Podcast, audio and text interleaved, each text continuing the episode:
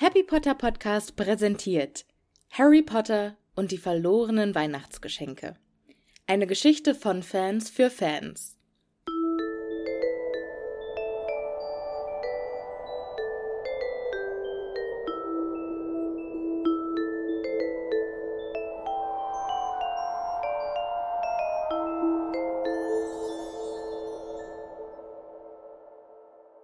Als Harry erwachte, war das Fußende seines Bettes leer. Er setzte sogar vorsichtshalber seine Brille auf, aber tatsächlich. Es war Weihnachtsmorgen und am Fuße seines Bettes lagen keine Geschenke. Es war dumm, enttäuscht zu sein, sagte er sich. Nur weil er in den letzten Jahren immer Geschenke bekommen hatte, war das kein Grund, auch dieses Jahr welche zu erwarten. Weihnachten in Hogwarts war auch ohne Geschenke um Klassen besser als Weihnachten bei den Dursleys. Ron schob seinen Vorhang zurück. Harry wandte den Kopf ab, um seine Enttäuschung zu verbergen, aber selbst aus dem Augenwinkel war der Pullover, den Ron in die Höhe hielt, eine Monstrosität. Kastanienbraun war er, wie immer, diesmal mit aufgesetzten rosa Blumen und weißen Rüschen am Kragen. Das kann doch nicht ernsthaft für mich sein, sagte Ron. Was hat man dir geschickt? Harry zeigte stumm ans Fußende des Betts. Nichts? Nein, nein, das kann nicht sein. Ron warf den hässlichen Pulli beiseite. Sie hat mich extra noch gefragt, ob du gewachsen bist seit letztem Jahr. Habe Nein gesagt. Harry wollte gerade protestieren, doch er wurde vom Quietschen der Tür unterbrochen. Hermine stand mit gerunzelter Stirn auf der Schwelle. Ist mit euren Geschenken alles in Ordnung? Ich habe nämlich von irgendjemandem eine selbstantwortende Schreibfeder bekommen und eine Packung mundversiegelnde Malzbonbons von meinen Eltern.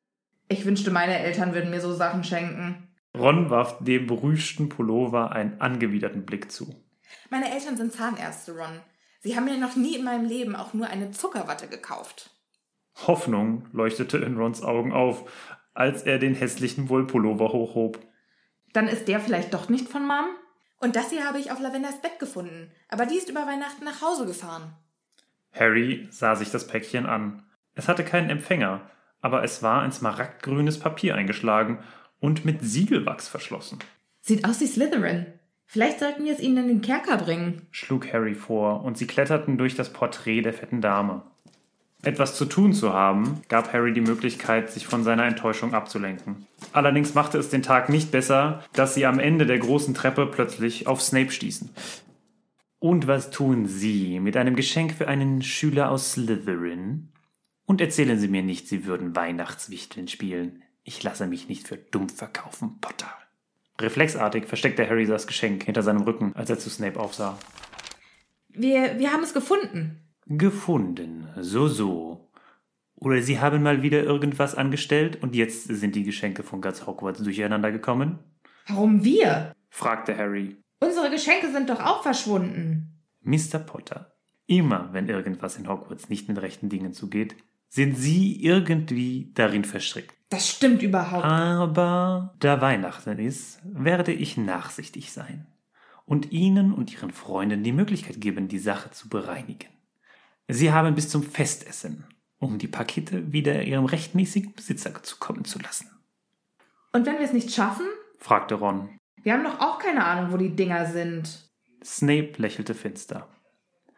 Dann muss ich Ihnen leider Hauspunkte abziehen, Mr. Weasley. Vielleicht ein Punkt pro verlorenes Geschenk? Das wäre doch sicher angemessen.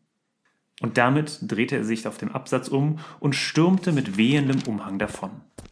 Bis zum Essen bleibt uns nicht viel Zeit, sagte Hermine mit besorgter Stimme. Und die fehlenden Geschenke, das müssen Dutzende sein. Harry stöhnte. Bestimmt ist er so schlecht drauf, weil ihm jemand sein neues Haaröl geklaut hat. Ron grinste. Oder er will nicht zugeben, dass er eh keine Geschenke bekommen würde. Trotz allem musste Harry lachen. Wer würde denn Snape Weihnachtsgeschenke schicken? Jeder hat jemanden, der ihm Weihnachtsgeschenke schickt, sagte Hermine, aber sie klang selbst nicht überzeugt. Kommt, wir müssen uns beeilen. Sollen wir schauen, wem dieses Geschenk gehört? Vielleicht weiß der Empfänger ja mehr. Sie stapften die breite Treppe zum Kerker hinunter, wo sie fast über einen Erstklässler aus Slytherin stolperten, der mit einem riesigen Geschenk im Arm mit einer Türe kämpfte. Hat Snape dir auch unterstellt, du wärst ein Dieb? fragte Harry ihn. Normalerweise würde er nicht so leichthin mit jemandem aus Slytherin sprechen, aber dieser hier sah ziemlich harmlos aus. Der Junge versteckte sich hinter seinem Paket und sah sie mit großen Augen an. Ich habe es nicht geklaut. Der Besitzer ist aber nicht in einem verschlossenen Klassenzimmer, oder? Ron nahm dem Jungen das Geschenk aus den Armen. Harry las das Namensschild. Professor Vector? Nein, OBX. Ich wollte es zurückbringen. Beteuerte der Junge. Aber wenn ihr es machen wollt, dann bitte sehr. Professor Vector tauschte das Geschenk gegen zwei andere, die sie in ihren Schuhen gefunden hatte. Eins davon war an Millicent Bulstrode adressiert und zischte, als sie es in die Hand nahmen. Deswegen legten sie es im Kerker auf eine Bank und machten sich davon. Das andere ging an Reginald, einen Sechsklässler in Ravenclaw. Der hatte zwar auch keine Ahnung, was hinter dem Geschenkewirrwarr steckte, dafür aber ein Paket für eine Lubella Buttons und eine übergroße Packung Schokofrösche ohne Absender, die er brüderlich mit ihnen teilte. Hermine warf einen Blick auf die Uhr. Nicht mal mehr eine Stunde bis zum Festmahl, teilte sie besorgt mit. Lubellas Geschenk war ein helles Papier eingeschlagen, auf dem Trolle mit Weihnachtshüten zu ihnen aufgrinsten. Ron drehte das Päckchen in den Händen. Die ist bestimmt in Hufflepuff. Sie fanden ein paar Erstklässler mit gelb gestreiften Krawatten in der Eingangshalle, die mit klackenden Steinen ein Murmelspiel spielten. Ach, Lubella, sagte eine von ihnen. Ein winziges Mädchen mit einem spitzen, dunklen Zopf. Die sitzt bestimmt hinter den Gewächshäusern und heult, weil sie Heimweh hat. Draußen war es so kalt, dass ihr Atem in Wolken in der Luft hing. Aber hinter den Gewächshäusern hockte tatsächlich ein Mädchen auf dem Boden, das Gesicht in den Händen vergraben. Lubella? fragte Harry vorsichtig. Mit rot geweinten Augen sah sie auf. Wollt ihr mir etwa sagen, dass auch noch das Festessen ausfällt?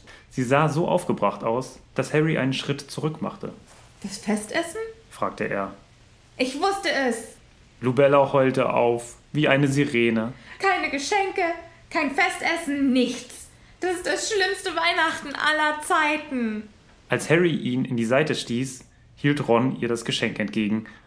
Das ist auf jeden Fall für dich. Oh. Sie schlug das Trollpapier zurück, sah das Geschenk darunter und fing erneut an zu weinen. Ich will nach Hause, jammerte sie. Hogwarts ist schrecklich und keiner mag mich. Nur Obi ist nett zu mir und der ist in Slytherin. Harry, für den Hogwarts schon immer das bessere Zuhause gewesen war, hatte ihr Stirnrunzeln zugehört, aber der Name ließ ihn stutzen. Obi? Fragte er und warf Ron und Hermine einen Blick zu. Dubella schniefte. Er hat gesagt, dass dieses Weihnachten das Beste meines Lebens sein wird, aber ich habe noch nie an Weihnachten geweint. Sie überredeten Dubella, mit ihnen zumindest in die Eingangshalle zu kommen. Eigentlich wollten sie sie gleich in die große Halle bringen, um sich mit etwas Butterbier aufzuwärmen, aber in deren Eingang stand Snape, die Arme vor der Brust verschränkt und eine Augenbraue hochgezogen. Er tippte auf sein Handgelenk und lächelte geschmeidig. Tschüss, Lubella, sagte Harry, packte Ron und Hermine am Arm und zog sie die Treppe zum Kerker hinunter. Die Tür zu dem Klassenzimmer, in das der Junge aus Slytherin sich zuvor verdrückten wollte, war verschlossen. Aber ein einfaches Alohomora öffnete sie. Dahinter ragte wie ein unförmiges Monster ein Berg Geschenke in die Höhe. Große und kleine, harte und weiche. Sie waren wild aufeinander gestapelt und reichten so hoch, dass sie fast die Decke berührten. Als Harry vorsichtig einen Schritt nach vorne machte, raschelten Geschenke an seinen Füßen. Auf einem großen Karton stand Dumbledores Name. Noch ein Geschenk für Lubella in dem gleichen hellen Trollpapier. Sogar für Professor Trelawney war eins dabei. Und irgendwo aus dem Chaos ragten die Beine des Erstklässlers aus Slytherin, der sich erschrocken aufsetzte, als er sie sah. Ich war das nicht, sagte er schnell. Harry, Ron und Hermine sagten nichts. Okay, ich war's. Aber es ist nicht so, wie es aussieht. Also du hast nicht die Geschenke aus unseren Schlafsälen gezaubert und dann hier durcheinander geworfen?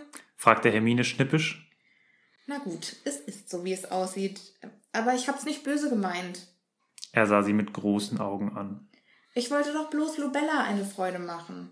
Sie war so traurig, an Weihnachten hier zu sein, und da dachte ich, vielleicht freut sie sich ja, wenn sie ein paar mehr Geschenke bekommt. Harry sah zu dem wackeligen Turm hinauf. Wie viele mehr? Äh. Der Junge sah auf seine Füße. Alle? Slytherins, grummelte Ron. Der Junge hob die Hände. Sie hat zu zaubern war gar kein Problem. Aber als ich sie alle in Lubellas Schlafsaal hexen wollte, ist irgendwas schiefgegangen. Und jetzt sind sie im ganzen Schloss verteilt. Er vergrub das Gesicht in den Händen. Ich wollte ihr doch nur eine Freude machen. Aber jetzt ist alles noch viel schlimmer. Hermine hob eins der Geschenke auf. Und du dachtest nicht, dass ihr etwas daran auffällt, wenn sie plötzlich Geschenke für Sie las das Schild. mein allerliebstes Kürbisköpfchen William Federwisch bekommt? Obi zuckte hilflos die Achseln. Dann wurden seine Augen groß und sein Mund weit, Professor Snape! stammelte er. Snape füllte wie eine übergroße Fledermaus den Türrahmen. Er musterte erst den Geschenkeberg, dann den Erstklässler und zuletzt Harry eindringlich. Dann hob er seine Augenbraue. Herzlichen Glückwunsch, Potter. Sie sind meinen sehr niedrigen Erwartungen an Sie gerecht geworden. Aber Sie sehen doch jetzt, dass die verschollenen Geschenke nicht unsere Schuld waren, oder, Professor? Snape würdigte Hermines Einwurf keines Blickes. Nach meiner Uhr haben Sie noch knapp 20 Minuten, um die Geschenke an ihre Besitzer zurückzuverteilen. Er warf Obi einen strengen, aber nicht finsteren Blick zu. Wir sprechen uns noch, Herr Elks. Bevor Harry eine Erwiderung einfiel, wandte er sich ab und verschwand. Einen Moment noch hörten sie seine Schuhsohlen auf den Steinen, dann verhallten auch sie. Ron atmete scharf aus. 20 Minuten? Das ist einfach nur unfair. Harry zuckte mit den Schultern. Jetzt, wo die Geschenke gefunden waren, war das Schlimmste vorbei. Wann war Snape denn schon einmal fair? Kopfschüttelnd legte Hermine Williams Päckchen beiseite. Es wird Ewigkeiten dauern, dieses Chaos auszusortieren. Die Hauselfen verteilen doch Geschenke, oder? fragte Harry. Wir können Dobby um Hilfe bitten. Gute Idee. Hermine nickte erleichtert. Hey, Harry, Ron warf ihm ein Paket zu, das er in der letzten Sekunde auffing. das ist für dich. Es war ein himmelblauer Pullover mit Schnatzmuster von Mrs. Weasley. Harry hoffte, dass sie ihn doch etwas größer gestrickt hatte als den letzten, denn er passte genau. Aber selbst wenn nicht, der Pullover war warm und weich und der Beweis, dass da draußen jemand war, der an ihn gedacht hatte, Es tut mir wirklich sehr leid. versicherte Obi noch einmal. Ich wollte Lubella nur lächeln sehen. Harry glaubte ihm. Hier, Er bückte sich und drückte ihm Lubellas Geschenk in die Hand. bring ihr das. Und dann frag sie, ob sie mit dir zum Festessen gehen will. Der Junge sah erst Harry, dann das Geschenk mit großen Augen an und verschwand dann so schnell aus dem Raum, als wäre er disappariert. Harry sah zu dem Berg Geschenke hinauf. Er hatte gar nicht gewusst, dass so viele Menschen Weihnachten auf Hogwarts verbrachten. Er liebte Hogwarts, aber die Dursleys waren ein großer Grund, warum er Weihnachten stets an der Schule war. Aber wenn es so viele andere Menschen gab, die die Feiertage freiwillig hier verbrachten, vielleicht war Harry dann gar nicht so alleine, wie es sich manchmal anfühlte. Rons Gelächter schreckte ihn aus dem Gedanken. Es war doch nicht mein Pullover. Er zog einen kastanienbraunen Pullover mit einem R drauf hervor. Braun. Gutes, altes, langweiliges Braun. Er grinste. Und Kesselkuchen. Wer will? Harry wollte sich zwar vor dem Festessen nicht den Appetit verderben, aber er nahm sich trotzdem ein, sah zu dem Geschenketurm hinauf und grinste still. Diese Geschichte wurde geschrieben von Alexa Pukal und adaptiert und aufgenommen von Martin und Sophia. Die Geschichte basiert auf Charakteren und Orten von J.K. Rowling. Die Rechte gehören J.K. Rowling.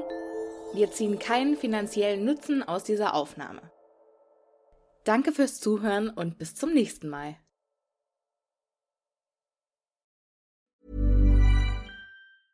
Normally, being a little extra might be a bit much, but not when it comes to healthcare. That's why United Healthcare's Health Protector Guard fixed indemnity insurance plans, underwritten by Golden Rule Insurance Company, supplement your primary plan so you manage out of pocket costs. Learn more at uh1.com.